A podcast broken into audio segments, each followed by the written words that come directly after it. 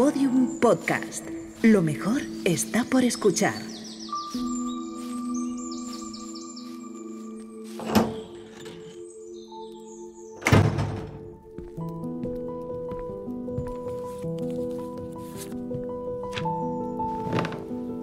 ¿Y qué permites que entre en, tu mente?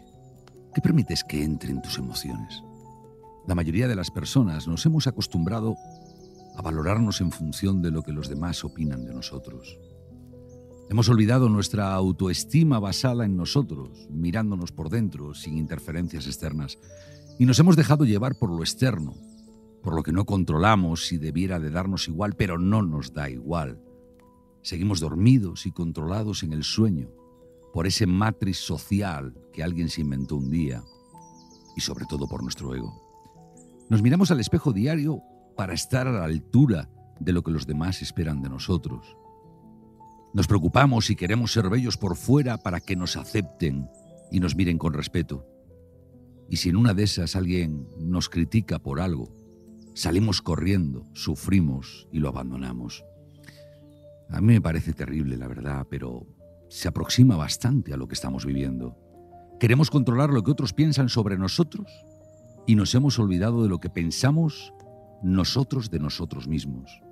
Cada día estamos más y más lejos de saber quiénes somos. Perdemos nuestra esencia, perdemos nuestros dones, perdemos la sonrisa y se nos queda un rictus, una cara, como si algo estuviera en juego y pensáramos que lo podemos controlar. Hemos dejado entrar tanto elemento externo en nuestra mente que solo queda un camino, vaciarla por completo de toda esa toxicidad y en silencio, con determinación, intentar rellenarte de cosas nuevas, de tus maravillas, de esa mirada al espejo cada mañana en la que descubres que lo importante es lo que aparece enfrente y está detrás. Podrás esforzarte en conectar con esa ilusión que tenías cuando eras un niño pequeño, yo que sé, la mañana de Reyes, y ver la vida bajo unas gafas que te muestren lo que realmente es importante. Yo te pido hoy que lo hagas, por favor. Sé que no es sencillo, pero créeme cuando te digo que no hay otro camino para intentar ser feliz de verdad en este regalo maravilloso que es la vida vivida a lo ancho. Vacíate de prejuicios, de críticas, de opiniones, de valoraciones, de chantajes, de condicionantes, de limitaciones, de envidias. Vacíate de todo eso de una vez por todas, porque todo eso que le has dado tanta cabida solo te, solo te hace sufrir y te daña. Y sin embargo, reencuéntrate con quien merece la pena en tu vida, contigo mismo. Aquí y ahora contigo mismo. Sé valiente sin límite para hacerlo. Una cosita más, agradecete sinceramente las cosas que tienes buenas en tu vida, las cosas que tienes bonitas que te rodean, las cosas bonitas dentro de ti que te hacen ser más feliz. Hoy te lo digo siempre, pero hoy te lo quiero recordar, que mereces la pena. Que tú que estás escuchando esto mereces la pena y que no tiene ningún sentido que te ataques, que te critiques, que te limites, que sufras por algo que, que no merece la pena.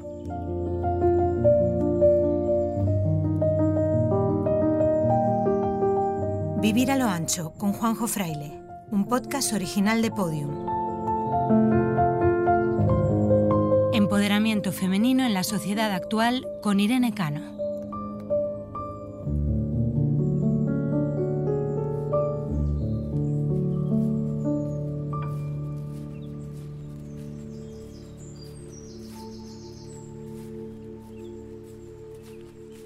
Hola, pues no sé cómo, cómo estás ni qué estás haciendo. No sé si estás cerquita o lejos, pero yo hoy te siento te siento cerca y francamente te agradezco que hayas venido a regalarme, a compartir conmigo lo más importante que hay en, en, la vida en este instante, que es tu tiempo. Hoy estoy contento porque acaba de llegar para irnos eh, juntos a dar un paseo por esos maravillosos bosques de, de Asturias. Una mujer que por encima de ser amiga o en paralelo a ser amiga o por debajo o antes de ser amiga, no lo sé, es considerada como una líder en un mundo de hombres, es considerada como una de las personas, mujeres más influyentes desde hace ya mucho tiempo en, España. y lo dice Forbes y lo dicen todas las revistas y todas las publicaciones. Eh, además, profesionalmente, pues, pues, dirige una compañía tecnológica del copón, en fin, eh, tantas y tantas cosas que sería larguísimo introducirlo y ya sabes que a mí no me interesa, lo que me, lo que me alegra es que ha venido a verme una amiga y que nos vamos a dar un paseíto por, por los montes de... No sé de qué parte, Irene Cano, buenas tardes. Hola. Eh, ¿Por dónde me vas a llevar a dar un paseo hoy? Pues por donde tú quieras. Lo importante es la compañía, ¿no? No el paisaje. Ha quedado buena tarde. Bueno, sí. Igual, ah, no sé, tenemos que ponernos algo de protección o... Porque dicen que en el norte está nublado y hace malo, pero días como el de hoy son preciosos. ¿no? Dicen, tú y yo sabemos que somos del norte que cada vez está menos nublado. Desgraciadamente eh, eh, está menos nublado para los que viven del norte para abajo pero para nosotros está cogiendo esto una fuerza terrible, ¿no? Dan ganas de volver. Sí, dan ganas. Oye, em, tú y yo hemos estudiado eh, en diferentes lugares, pero en la misma cornisa. Hemos estudiado EGB, después el bachiller unificado polivalente, hicimos la selectividad. después decidimos hacer una carrera, tú con mucho éxito, lo mío aquello fue un desastre terrible. Bueno, yo no te he contado. Mis pues, triunfos académicos. Cuéntame, por Dios, cuéntame, por Dios. O sea, esto lo único que va a hacer es engrandar el mito después. ¿no? Con la introducción que me has hecho desmonto el mito, sí. no, pero eh, lo que iba es que somos de una generación guay mm, que creció sin necesidad de teléfonos móviles, ni ordenadores, ni todas estas cosas. Y a vosotros os ha tocado pilotar una época de transición y, fíjate que si ahora te detienes y escuchas un segundo los, los pajarillos y el arroyo este que estamos viendo y toda esta historia, yo no sé si estamos ante una revolución y un cambio de mundo, de era, de época o qué, pero esto parece que se ha vuelto todo el mundo loco, ¿no? Yo no creo que estemos ante, yo creo que esa revolución ya ha ocurrido. Eh, estamos ante la siguiente de la siguiente, eh, porque es verdad que, eh, gracias a la tecnología el tiempo pasa mucho más rápido y las posibilidades crecen exponencialmente. Pero yo no creo que seamos de una generación afortunada por el hecho de que no hayamos tenido teléfonos móviles o otra serie de dispositivos tecnológicos. Yo creo que esa generación a la que pertenecemos eh, es cierto que creció menos cerca de la tecnología o empantallada, si quieres, eh, eh, utilizamos ese término, pero también creció con menos información. Entonces creo que se puede ver la moneda por ambas caras. Pero a ti y a mí nos ha tocado las dos. Quiero decir. No en la infancia. No, gracias. Bueno, en mi caso, gracias a Desmontamos ¿eh? el mito aquí otra vez. ¿eh? O sea, yo... Has empezado diciendo EGB, no sé qué, no sé cuánto, pero no, no nos tú ha has hecho EGB como yo. hecho EGB ah, bueno, en una de estas de pronto digo, oye, somos los dos igual de jovencitos. sí, sí. O de mayores, no sé. No, pero hay una revolución ahora. Yo, yo de vez en cuando en esta nueva etapa me, me asomo un poco a ver lo que hay, ¿no? Y paseo por las calles. Yo le llamo small data, ¿no? Que es que en lugar de que me llegue todo de golpe, voy testando y voy verificando lo que hay. Y sí que me da la sensación de que todo va mucho más rápido. De que da la sensación de que eh, queremos llegar pronto a algo y no disfrutar del camino, etc. Y intuyo que todavía va a ser más. Bueno, yo distinguiría entre hechos y percepciones. Eh, que las cosas van mucho más rápido es un hecho.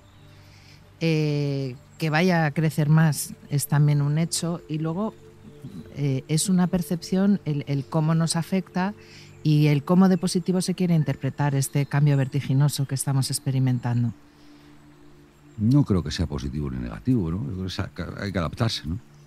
Bueno, hay, hay gente que ve muchos riesgos eh, y de forma muy negativa mm, mm, los avances que nos está trayendo la tecnología. Yo es que soy una optimista nata, yo creo que lo que hay que hacer es fijarse en las bondades que tiene y potenciarlas e intentar minimizar los riesgos y los peligros que pueda tener. ¿Qué es el liderazgo? La capacidad de influir a la gente, entiendo que positivamente, y de que gracias al respeto que esa influencia genera, la gente eh, te siga o, te respete y, por ello pues consiga realmente eh, cambiar las cosas, generar cambio. ¿Se tiene innato o se aprende? Yo creo que ambas cosas. Yo creo que hay un liderazgo eh, innato y luego hay otro aprendido. He visto mm, grandes líderes eh, formarse con, con, el tiempo. o, o, pulirse. Formarse. Yo desconfío bastante de los eh, que nacen líderes. Explícame eso porque ahí no, no, no, no bueno, sé. creo que, que, que, la gente se tiene que estar eh, formando de manera constante y obviamente eh, hay mm, cualidades del liderazgo que hay que ir puliendo. Uh -huh. ¿Qué le, en ese mundo del liderazgo aplicado a...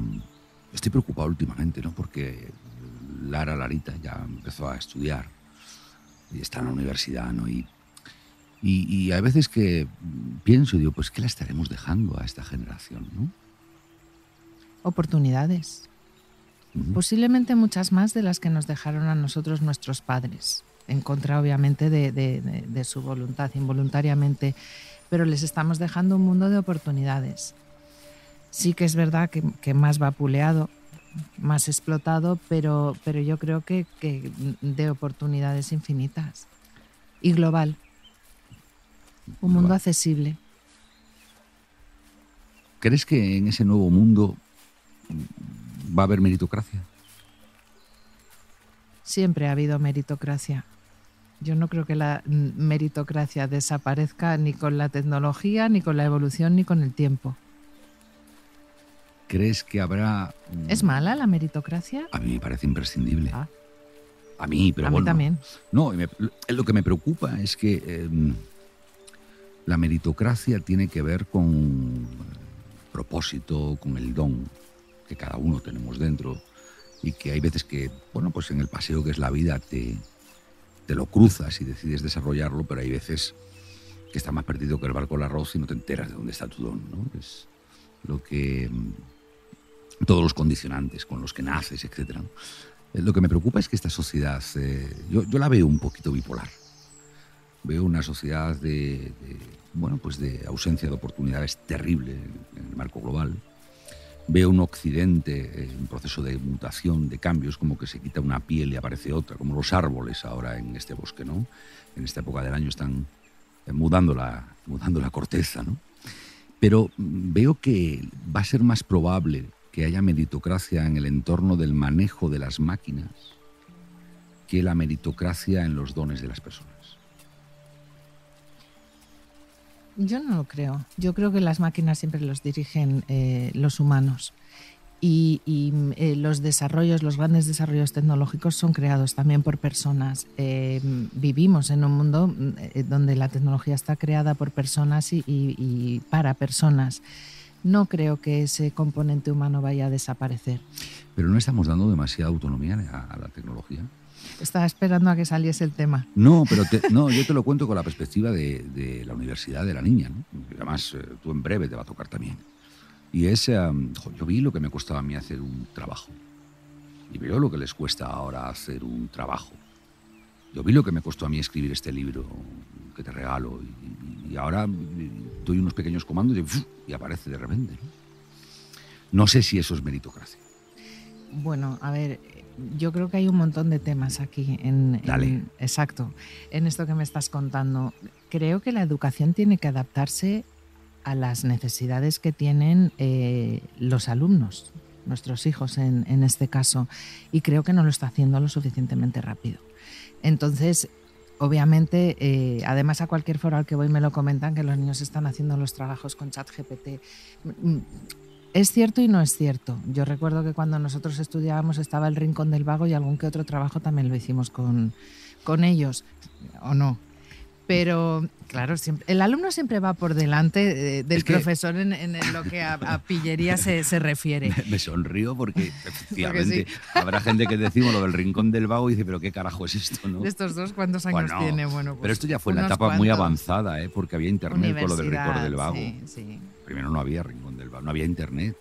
Yo me iba a, a clase, tenía un ordenador allí en la facultad, y me iba a clase descargando una foto de El Macpherson volvía después de la clase de Derecho Romano y el Macpherson estaba a la altura del cuello, todavía no había descargado. Sí, es una generación posiblemente ligeramente posterior a la nuestra. Yo les conocí a los chicos del Rincón del Vago porque eh, trabajaban en, en eh, France Telecom cuando yo estaba allí, eran uno de los portales y la verdad es que lo que consiguieron montar fue excepcional, igual que obviamente todos los avances tecnológicos eh, dentro del entorno educativo que hemos visto a, posteriori. Pero volviendo al, tema, la educación reglada y no reglada, pero, pero la universidad sobre todo, que es lo que nos forma para, para eh, la vida profesional, que no para la vida, no puede preparar para un mundo que no existe. Y, ocurre. Eh, es poco práctica, eh, es excesivamente, obviamente, teórica y, claro, si a la gente le enseñas a, estudiar, a memorizar y a, extraer contenido sin razonarlo, pues pueden ir a cualquier herramienta de búsqueda o de, inteligencia artificial generativa y encontrarlo. Lo que hay es que forjar el pensamiento crítico que les permita, si la información ya está accesible para todos, entender eh, esa información, procesarla y obviamente utilizarla para, progresar en la vida. ¿Qué, 17 añitos, no es mi caso, ¿eh? Estoy pensando que tampoco es ni el mío ni el de casa, ¿no? Pero eh, antes de la universidad, ¿qué, le sugerirías a tu hijo?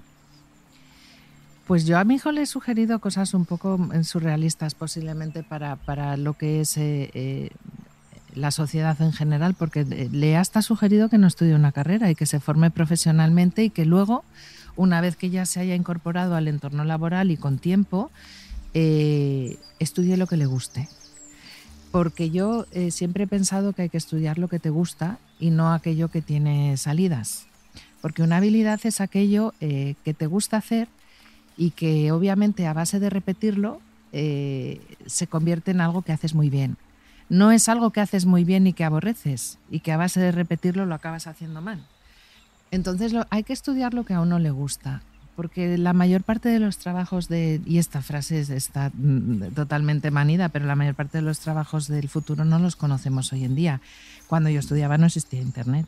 Me hace gracia cuando me preguntan, ¿y, tú qué estudiaste para trabajar en esto? Pues yo estudié administración de empresas y no me gustó nada. ¿O te matriculaste? No, estudié y ¿Sí? acabé. ¿Estudiabas mucho?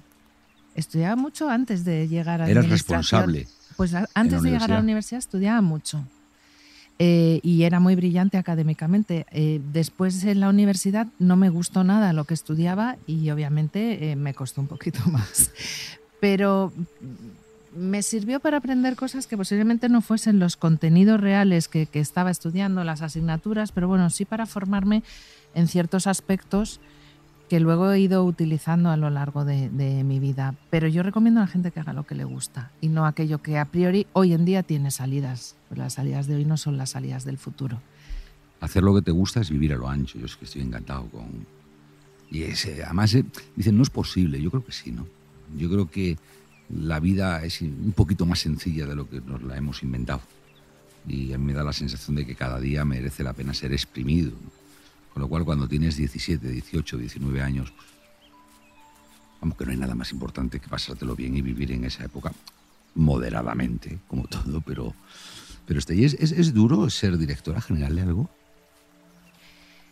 Bueno, em, es un trabajo a tiempo completo y cuando digo a tiempo completo son 24 horas al, día. Yo siempre digo que no se puede ser director general a tiempo parcial. Lo que hay que saber es integrar eh, esas 24 horas en tus otras 24 horas y hacer que el día tenga pues 48, las personales y las profesionales. Pero bueno, tiene momentos muy gratificantes. Em, ¿Cuál es la diferencia entre ser directora general trabajando para otro y ser directora general trabajando para ti? Nunca he trabajado solamente para mí. Yo les digo, siempre digo, es, cierto que, hemos abierto varias tecnológicas en España y hemos llegado en momentos pues muy bonitos en los que yo siempre he dicho que soy una emprendedora por cuenta ajena. Pero, pero no he trabajado exclusivamente para, para mí. Mm. Entonces, eh, siempre he tenido un jefe. Eh, lo cual no me parece mal. Ahí voy a parar, ¿eh? ¿Ahí vas a parar? Sí, porque mm, vivimos en una sociedad dominada por los hombres profesionalmente. Sí. ¿Cómo es eso? eh, es un hecho, no es una eh, percepción. Las estadísticas están ahí y en todos los ámbitos de la sociedad eh, existe un dominio masculino, sobre todo en los entornos profesionales. Existe un dominio masculino que está empezando a diluirse, pero que, que nos va a costar muchos años eliminar o equilibrar, que eliminar tiene una connotación negativa que no me gusta nada. Y que es innecesaria. Bueno, el dominio, eh, entendido como tal, eh, es necesario eh, eliminarlo, pero yo prefiero hablar de equilibrio. ¿Tú crees que es, o sea, no sé, es que se me ocurren, fíjate que paseando por aquí ahora me deja de interesar todo lo típico tópico y me interesa reflexionar contigo y escucharte en la esencia, ¿no? Y es, ¿es malo que haya muchos hombres al frente de las empresas? es bueno que haya muchas mujeres al frente de la... O sea, ¿el, cuantitativo importa? Sí. Explícamelo, porque yo soy un gran Porque el, el, cuantitativo importa y mucho porque no puede ser que el 50% del talento de este mundo no tenga acceso a oportunidades de manera equilibrada y justa. Dicho eso, no es malo que haya muchos hombres al frente de las empresas, lo que es malo es que no haya muchas mujeres. Con lo cual, lo que hay que hacer es favorecer esas oportunidades de la manera que sea. Tú has, tú has eh, eh, sentido, porque tu caso es un caso profesionalmente de éxito, tú has sentido, eh, lo sigues sintiendo, vas a una reunión o vas a un proceso de, en fin, de lo que fuera, ser mujer es, diferente de, ser hombre. Es muy diferente pero mm, podría poner 50.000 ejemplos. Yo soy un caso un poco especial, porque no solamente es que fuese mujer, sino es que era muy joven para el entorno en el que estaba, me estaba moviendo y además era digital. Eso era un trinomio que espeluznaba a todo el mundo. Entonces yo sentía pues esa soledad un poco en las salas muchas veces donde la gente eh, estaba distante, pero porque no encontraba lugares comunes conmigo. Eh, poco a poco eso se ha ido diluyendo, porque ahora la sociedad es digital, el mundo empresarial también es digital y el que no lo es lo disimula. Antes se jactaban de, no serlo, me tildaban de naif eh, y ahora soy mucho más mayor. Afortunadamente, ¿eh? creo que, al final la edad eh, va de la mano de la experiencia y la experiencia obviamente es importantísima a la hora de hacer lo que yo hago. Pero, pero sí que lo he sentido. Y, hay un montón de, componentes de la vida diaria que siendo mujer te limitan más que siendo un hombre, aún a día de hoy. Yo pongo siempre, pues, te pongo un ejemplo de lo más mundano y de lo más trivial. ¿eh? Sí, sí. Tú recibes, yo, yo me paso el día en eventos, porque me invitan en eventos eh, eh, de todo tipo, empresariales. algunos son sociales y hemos ido juntos, pero, pero hay, hay, noches que hago hasta tres, o tardes que hago hasta tres, e incluso días que hago hasta cuatro o cinco, porque por la mañana hay un montón de foros y hay un montón de cosas. Pues cuando tú recibes la invitación para ir a un evento, sobre todo si es por la tarde, eh, te aparece eh, eh, un dress code. Es decir, cómo tienes que ir vestido. Y siempre pone hombres traje oscuro, mujeres cóctel. Si yo voy de cóctel a las 9 de la mañana a la oficina, la gente piensa que no he ido a dormir por casa. El señor va por la mañana de traje oscuro a la oficina y lo único que tiene que hacer es coger una corbata. Si es que está obligado a llevarla. Entonces, que tú tengas que volver a tu casa, arreglarte, etcétera, etcétera, porque ya no voy a hablar si, si, si hay que ir de gala, que encima tienes que, que, otra serie de factores ahí que, que, influyen en la vestimenta, pero, pero eso, por ejemplo, limita a, a las mujeres. Es verdad que estamos empezando a, a saltarnos este tipo de, de, tonterías, porque realmente son condicionantes innecesarios. Pero bueno, quienes empezamos a saltárnoslo, pues yo voy de smoking a muchos sitios. Eh, pero bueno, de smoking tampoco puedo ir a la oficina a las 9 de la mañana. Entonces, quienes empiezan a saltárselo siempre son, eh, obviamente, cuestionados o, señalados con el dedo. Si tú crees que ahora mismo entras en cualquier farmacia de España y el frontal de la farmacia... Te iba a poner el mismo ejemplo con el lineal del supermercado. Son ansiolíticos, ¿no? Más o menos naturales, eh, porque no, requieren prescripción médica, ¿no? Es pastillas para dormir bien, pastillas para estar más relajado, pastillas para estar más tranquilo, pastillas para que no me duela algo que te duele como consecuencia de lo que estás haciendo, etcétera, ¿no? Y el que va ahí, porque cuando ponen el escaparate todo eso es porque la gente lo compra. Y el que va y lo compra es porque busca un remedio inmediato. No porque bucee y se pregunte a sí mismo, oye, ¿por qué no duermo bien? Oye, ¿por qué me duele este brazo? Oye, ¿por qué me duele el cuello? No, no, no, no. Estamos entrenando a la gente a decir, tómate esta pastillita, que vas a dormir mejor. ¡Wow! Irene, alucino de verdad. O sea, hay un momento en el que te das cuenta que todo esto está ahí y que dices, bueno, pues es que no estamos hablando de, de tener, ¿no? Estamos hablando de la diferencia entre el ser y el hacer.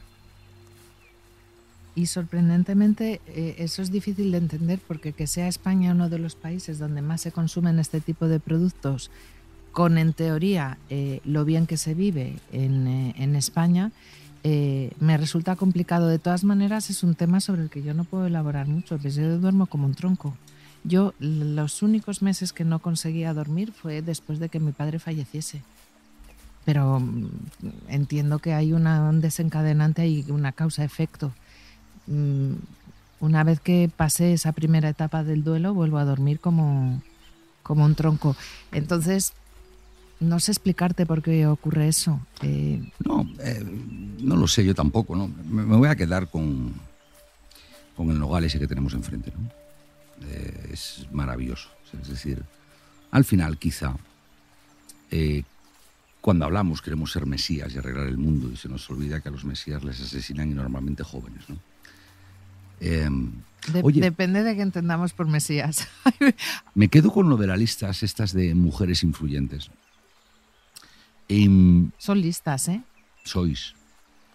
Somos, bueno, sí, pero No, ah, me refería, a la otra me refería, lista. sí, Ah, claro, no. a, a que son listas. Al final No. uno puede poner en una lista quien quiere. Bueno, pero me imagino que con el margen de error de más o menos 10%, eh, ahí está la gente que mm, tiene méritos suficientes, porque si no el que hace la lista dice, ¿para qué la voy a hacer? ¿no? Bueno, no lo sé. Bueno, en cualquier caso, eh, esto de, la, igualdad de género, ¿cómo se ve desde esas listas? Bueno, mm, a mí que me gusta eh, investigar mm, continuamente e intentar estar un poco al día con las tendencias, pues, entre otras cosas, si no, no tendría el trabajo que tengo, creo que lo primero que tendríamos que hablar es del concepto de género, que también ha cambiado mucho. Pero por no dejar de contestar a tu pregunta, eh, creo que, que seguir haciendo listas de mujeres influyentes, y se lo he trasladado en muchas ocasiones a quien eh, lo hace, muy orgullosa que estoy de que me pongan en esas listas, pero eh, es un error. Porque lo que hay que hacer es listas eh, de personas influyentes, no de mujeres influyentes. Y siempre digo que el día que haya 51 mujeres en esa lista y 49 hombres, algo cambiará. Entre otras cosas, por- porque hay un señor que se va a quedar fuera y va a protestar y va a sentir lo mismo que llevamos sintiendo nosotras muchos años. Pero es un error hacer listas de mujeres influyentes. Oye, y las que salís en la lista, que la mayoría os conocéis indudablemente, porque esto es, es la pirámide de Maslow, ¿no? Va- Vamos subiendo, vamos subiendo, llega un momento en que los que quedan ya sabemos quiénes somos unos con otros, sin duda, ¿no? Em, Pero quiero creer ¿No os que... ponéis de acuerdo para que esas cosas pasen? Bueno, por eso te he dicho que son listas. Yo quiero creer que nos conocemos del entorno profesional porque hemos trabajado juntos, porque es que al final es cierto que, que hay un montón de sinergias entre las distintas empresas y las distintas industrias y si llevas mucho tiempo ya trabajando en esto, que obviamente es lo que tiene que ocurrir para estar en una lista de personas influyentes, pues obviamente te conoces prácticamente a todos los que están eh, en ellas pero, pero eh, quiero creer que no, no son las personas de la lista, y es horrible esto de la lista, ¿eh? las que deciden estar ahí, sino... ¿Qué, qué es ser influyente? O sea, quiero decir, antes eh, te he preguntado qué era ser liderazgo, ¿no? Por, por- por tratar de entenderlo antes de aproximarme al mundo de las empresas. Pero ser influyente, yo me acuerdo una vez que se lo pregunté a Antonio Garrigues y, y me dijo una cosa que no te la voy a decir hasta que tú me digas la tuya. Yo creo que ser influyente es muchas cosas, pero posiblemente eh, sea la capacidad de, de- de cambiar las cosas, de influir el cambio. Entonces, si hay una lista, perdón por la lista, pero es que hay una lista de 50 o de 100 personas influyentes, ¿Por qué de 50 o de 100? No, bueno, a mí me, me- fíjate que más allá, ¿no? De, de N, hay una lista de gente influyente, N. Pero como, como las páginas amarillas cuando éramos chavales, ¿no? Como aparecen allí, yo lo que diría es, oye, ¿por qué no quedamos un día los, los que somos y nos ponemos de acuerdo en influir para que esto vaya un poco mejor? Eso no pasa, ¿no? ¿Influir en qué sentido? No, cada uno lo que proponga lo que quiera, porque como sois influyentes. Eso se hace mucho. Hay un montón de foros en los que eso se hace. Sí. De hecho, mucha gente se conoce de este tipo de foros porque hay gente que convoca. Influir también es tener capacidad de convocatoria. Eh, y, y la gente se reúne para intentar cambiar las cosas. Hay muchos foros de señoras y de mujeres que eh, están intentando cambiar. Con un objetivo claro. Muchos de ellos sí. ¿Es más difícil eh, em, emprender o crear o influir en provincias que en las grandes ciudades? Sí. De hecho, una de mis propuestas hace ya muchos años fue crear esas listas por, por eh, provincias, porque eh, es mucho más importante dar visibilidad en cada una de las provincias y además es mucho más bonito. Normalmente cuando eh, te colocan en, tu tierra en una de esas listas, luego tienes una serie de, recorrido mediático que para ti es importante porque te da esa visibilidad, pero vamos, para tu entorno profesional y sobre todo personal, esas madres que recortan los, los periódicos y que empiezan a hacer un archivo de, de, los logros y los méritos de sus hijos. Entonces yo siempre he abogado porque se hagan esas listas allí donde pueden tener impacto. ¿Qué, qué sentido tiene volver a hacer listas de los que vuelven a salir los mismos 50? O 17 o 28, aparte, sean hombres o mujeres. Aparte que efectivamente si no sales en la lista, cuando sales te da igual, pero cuando no sales es un disgusto, ¿no? Pues sí, pues sí, depende de quién salga. Pero a lo mejor, claro, es que te acostumbras, entiendo. Entonces el día que no te ponen te enfadas. Oye, para que haya igualdad de género, eh, ¿qué tenemos que hacer? Para que haya paridad, para que haya sensación de, de que el mundo está mejorando en ese sentido. Pues eh, eh, garantizar la igualdad, el acceso eh, equitativo a las oportunidades a ambos géneros. Y digo ambos sin ánimo de meter la pata, es decir, a todos los géneros. Uh -huh. Yo creo que el talento no tiene género y que quienes ahora mismo están liderando lo que tienen es que ser capaces de garantizar un acceso equitativo.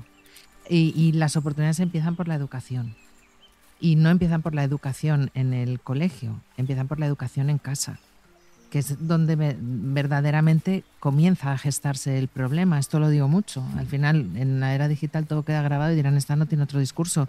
Pero es que es muy importante que mm, haya un consenso de, de mm, padres, de educadores, de instituciones eh, y de empresas para que eh, el acceso a las eh, oportunidades sea paritario.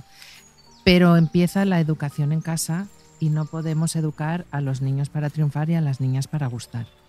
Esa bobada de que las niñas se juegan con muñecas y los niños con videojuegos no es cierto. Favorecemos unas cosas y otras. Entonces hay que educar en el no miedo, en el emprendimiento, en, eh, el esfuerzo y sobre todo en el no estar buscando siempre gustar la aprobación continua de lo que haces, porque es que al final acabas haciendo cosas más sencillas o que crees que vas a hacer mucho mejor por el miedo a fracasar. ¿Les queda grande, eh, globalmente hablando, eh, a, los... a los padres? Fíjate que primero te lo iba a poner fácil con los políticos, pero no, es que veía bueno, que ibas por ahí y he intentado quitarme el problema de encima a la hora de contestar. Ambos, ambos ¿no? Digo, eh, eh, ¿qué decir? Porque no sé, en el caso de España, ¿no? Eh, 17 regulaciones diferentes de la educación, más una corporativa general. Mm, esto para hablar de la educación sencilla. Luego ya sigamos creciendo, aparece una cosa que se llama libertad de cátedra, ¿no? Que esto ya saltó por los aires y significa Juan Palomo, me lo guiso y me lo como, chimpum. eh, ¿No sería más fácil que pusiéramos entre todos a gente que sepa y que realmente haga las cosas objetivamente bien? Pues obviamente no, porque si no creo que lo habríamos hecho. ¿Ves cómo estamos a punto de una revolución? A ver, estamos viviendo un momento prometeico en el que eh, realmente eh, va a cambiar todo, no solamente una cosa. Ya está cambiando, de hecho, pero, pero eh, yo creo que va a ser una revolución muy positiva.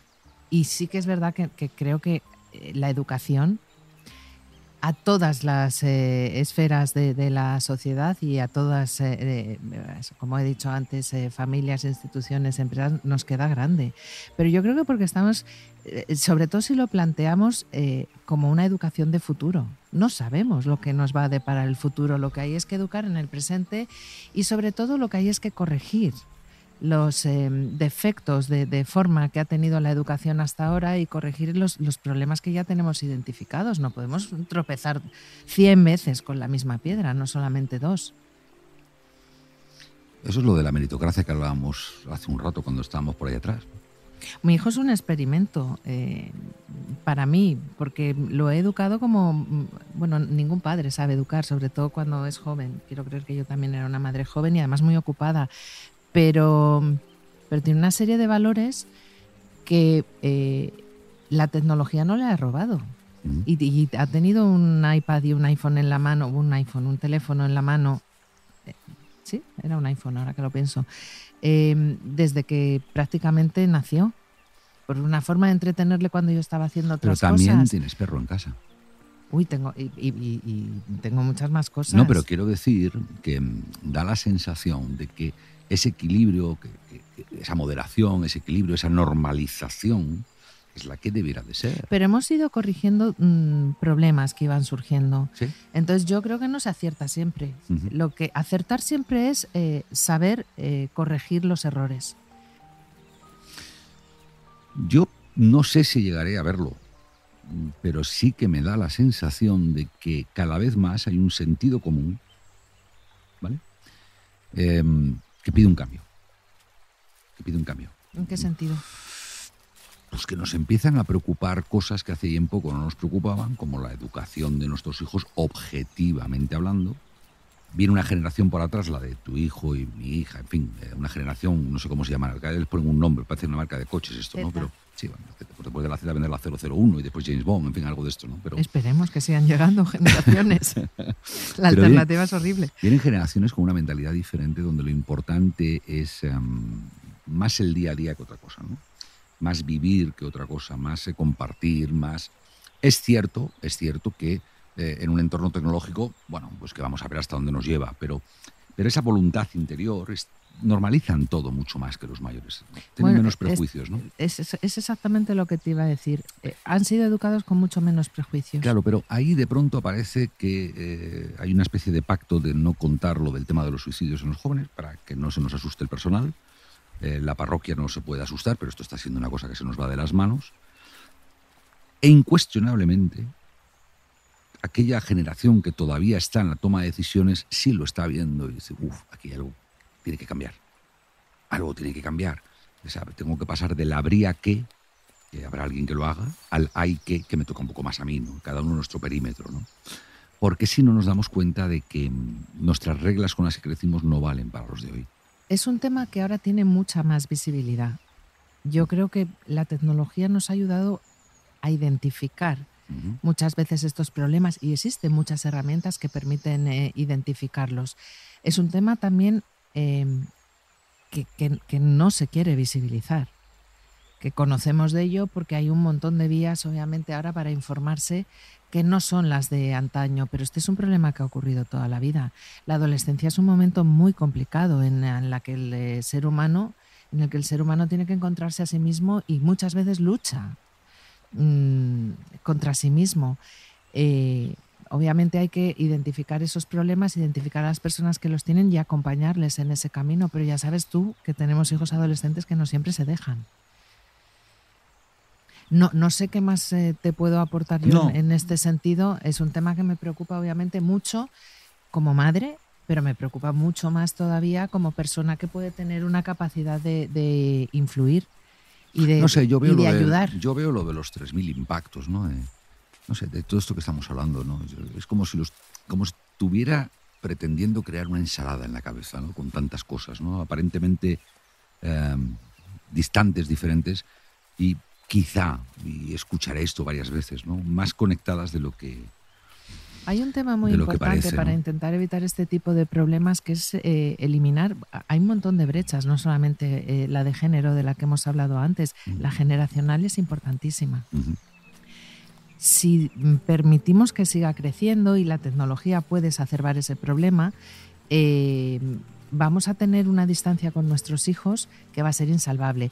Todas las generaciones han tenido distancia entre ellas. Es muy recurrente la frase de a estos niños no hay quien los entienda. Lo decían nuestros padres de nosotros y lo decimos nosotros de, nuestros hijos.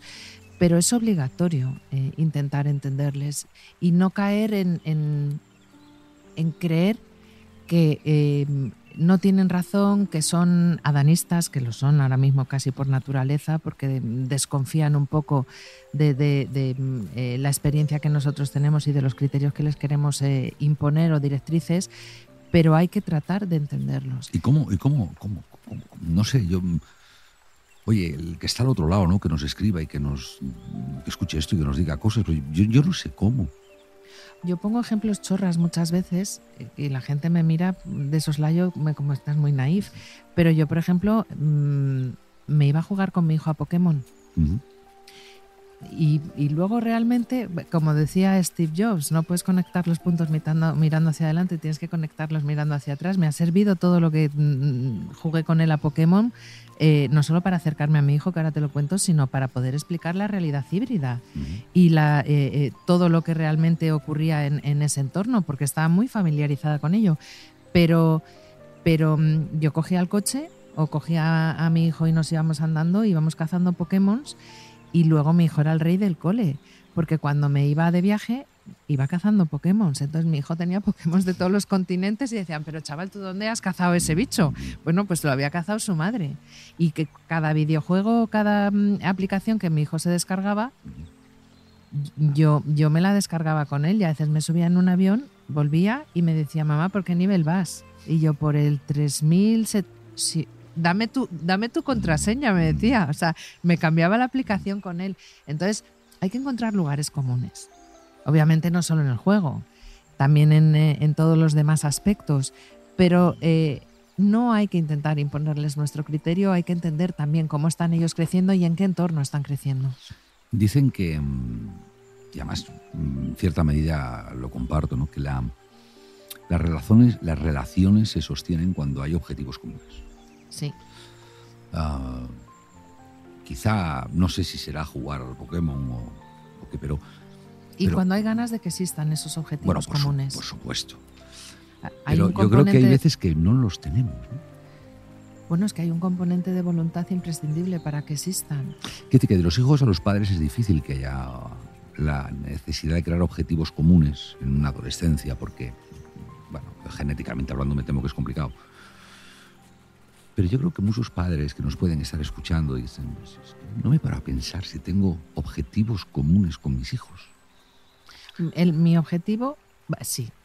Lo que pasa que es que eh, hay muchos padres que intentan realizarse o eliminar sus frustraciones a través de, sus hijos. eso, es un gravísimo error. Pero eso no es un objetivo común. por eso. O sea, eh, objetivo común no es decir, niño, te voy a explicar cómo funciona la maqueta de la Torre Eiffel que vamos a hacer juntos. Eso no es un objetivo tienes que hacer medicina porque yo soy médico, eso es antediluviano ahora mismo.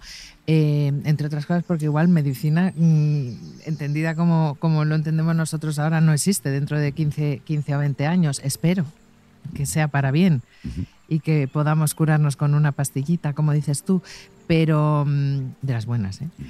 Pero... Las otras no son para curar. son para paliar, ¿no? Pero mm, eh, mi objetivo es que en la vida ser feliz y lo que quiero es que mi hijo sea feliz. Entendiendo por felicidad lo que él entienda por ser feliz, no, no, porque intente hacerme feliz a mí. Entonces, obviamente es un objetivo común. Para eso hay que entenderse y tiene que haber voluntad de entendimiento. Y hablar. Y actuar. Y entonces, eh, es, tan importante el, el, hablar como el actuar. Jo, pero es que hablar es actuar, ¿eh? No siempre. Hemos perdido, estamos perdiendo muchas horas de hablar, probablemente porque nos entretenemos juntos en la televisión, nos entretenemos juntos, en fin, con lo que fuera, pero de hablar. Yo recuerdo cuando, cuando era un poquito más joven que ahora, eh, iba a casa de mis abuelos, a la hora de comer se hablaba. Se hablaba, en un pueblo y se hablaba. Y cada uno contaba lo que había pasado y las inquietudes. Entonces, desde ese conocimiento nacía el compromiso de interaccionar en las cosas, porque estabas viviendo en comunión de, la gente que te rodea. No, no, no eres, quiero decir, yo ahora llego a casa y difícilmente, bueno, yo, eh, cualquiera que, esté, no, eh, difícilmente le está contando a sus hijos los problemas que ha tenido en su día a día. Porque piensas, ¿y para qué? Y a lo mejor ahí está la clave, ¿no? De, esos valores donde, oye, yo puedo aprender como hijo de mi padre que la vida de vez en cuando pintan bastos. Y le han pintado a él y me van a pintar a mí. Aunque mi coche vaya sin gasolina y el suyo fue con pedales, ¿no? Sí. Oye, eh, por ir acercándonos de nuevo a casa, ¿no? ¿merece la pena eh, dedicar tantas horas al, al trabajo? Pues em, yo creo que eh, generalizar la respuesta es un error. A mí me merece la pena. pero me merece la pena por todo lo que he conseguido gracias a eso eh, ya no solamente en el plano económico, que cualquiera que esté escuchándonos puede empezar eh, a pensar primero por, el plano económico, en el social, en el, em, eh, en, el entorno de, de, mis amistades también y de mi familia, pero también porque todos los días disfruto. O sea, no es una cuestión de logros y de méritos, sino es una cuestión también de seguir viviendo el día a día, de seguir conciliando y de seguir disfrutando. A mí sí me merece la pena. Entiendo que alguien que, pero, pero porque me considero una persona feliz. Si el trabajo no me, no, no, si el trabajo no fuese gratificante, no sería una persona feliz. Yo siempre cuando la gente llega quejándose es que mira que trabajo tan es que a ver, no se puede ser director general a tiempo parcial. Eh, otra cosa es que consideres que, que mm, tienes que hacer otras cosas que te puedan gustar más, que no estás bien pagado, entonces busca otro trabajo. Eh, pero, pero mm, si realmente estás disfrutando de lo que estás haciendo, yo tampoco creo que el dinero, por ejemplo, sea eh, un, factor condicionante para ¿Y cuando, seguir. ¿Y cuando no lo tienes? A ver, factor condicionante para seguir o no seguir en un trabajo eh, en el entorno del que yo estoy hablando ahora mismo. Obviamente, el cuando no lo tienes es el factor más condicionante, posiblemente. ¿Compensa el trabajo para retardarse? Bueno, no sé, ¿eh? igual hay que empezar por la salud, pero obviamente eh, estamos hablando de un plano en el que tienes, eh, según Maslow, toda la, base cubierta. Y una vez que tienes, claro, es que si nos ponemos aquí a, intentar solventar los principales problemas que no podemos solucionar, si tuviéramos una varita mágica, ¿verdad? Pero una vez que todo eso está cubierto, que es la conversación que estábamos teniendo, eh, yo creo que eh, los condicionantes exógenos no son tan importantes. ¿Compensa tardar en ser madre por tener éxito en el trabajo? También me parece que la respuesta genérica no debería desde de, fuera, de ¿eh? aplicar. Bueno. Bueno, yo fui madre con 32 años. Eh, tuve reacciones de lo más variopinto. Yo tuve que contar que estaba embarazada al mes porque vomitaba por todas las esquinas eh, del mundo. Entonces, eh, cuando lo contaba, hubo gente que se sorprendía mucho. De ahora, pero qué mal te viene, ¿no? Yo pues, me viene mal, o sea, estoy casada con un señor estupendo, tengo 32 años, un trabajo estupendo, ¿por qué es un mal momento? Sí, fíjate que... Recuerdo un jefe no voy a hablar del género, mm. al que le contesté, eh, será un mal momento para ti, no para mí, ¿no? Es que yo no sé si decir es un mal momento, un buen momento para ser madre, eh, es poner el arranque de una conversación donde no corresponde, ¿no? Quiero decir que es que alguien que te diga, pues, es mal momento para ser madre, hola, me llamo Juanjo, encantado, y no me interesas mucho más, ¿no? Eh, eso es una decisión muy personal y la gente tiene que saber cómo y cuándo la, toma. El con quién ha pasado a, un segundo plano, ¿no? A, ser menos importante, pero uno, tiene que decidir su momento. Y hay gente que es padre o madre y no debería haberlo sido nunca también. Entonces, ¿cuándo es un buen momento? Pues yo creo que cuando se eh, alinean una serie de factores. Pero vamos, como estés esperando a que todos se alineen, no eres ni madre ni padre nunca.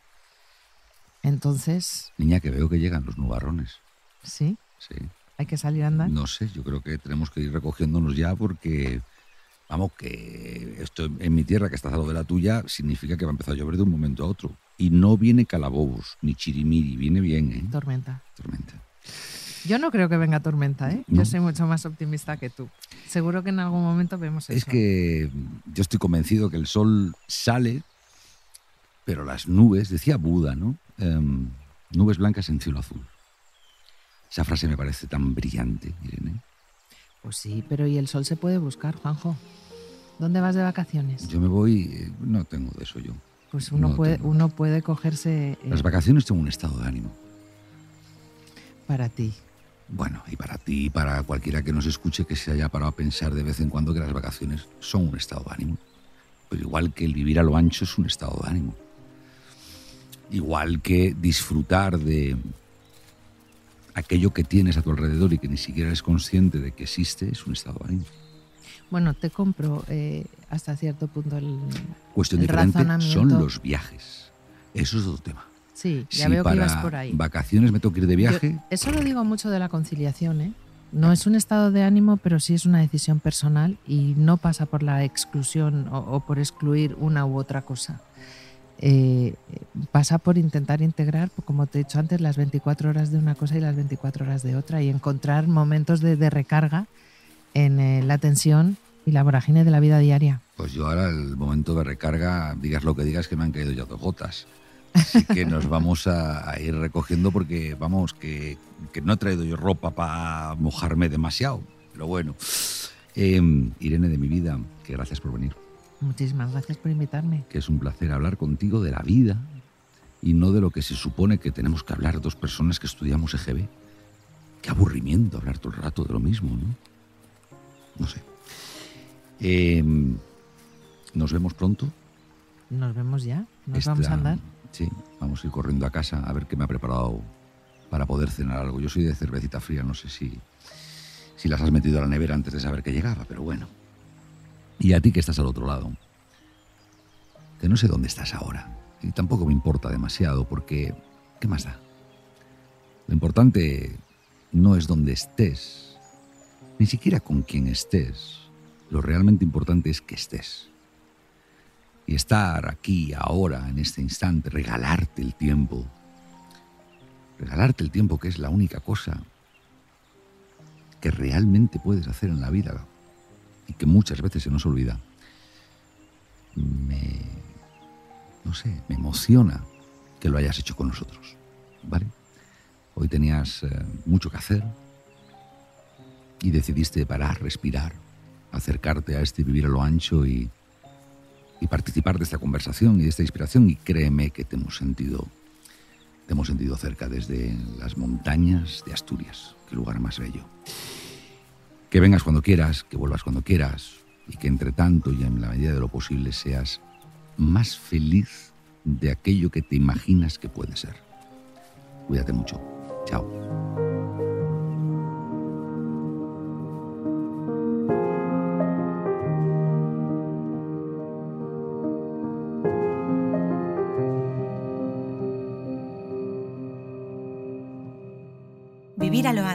Con Juanjo Fraile. Escucha todos los episodios en podiumpodcast.com y en el resto de plataformas.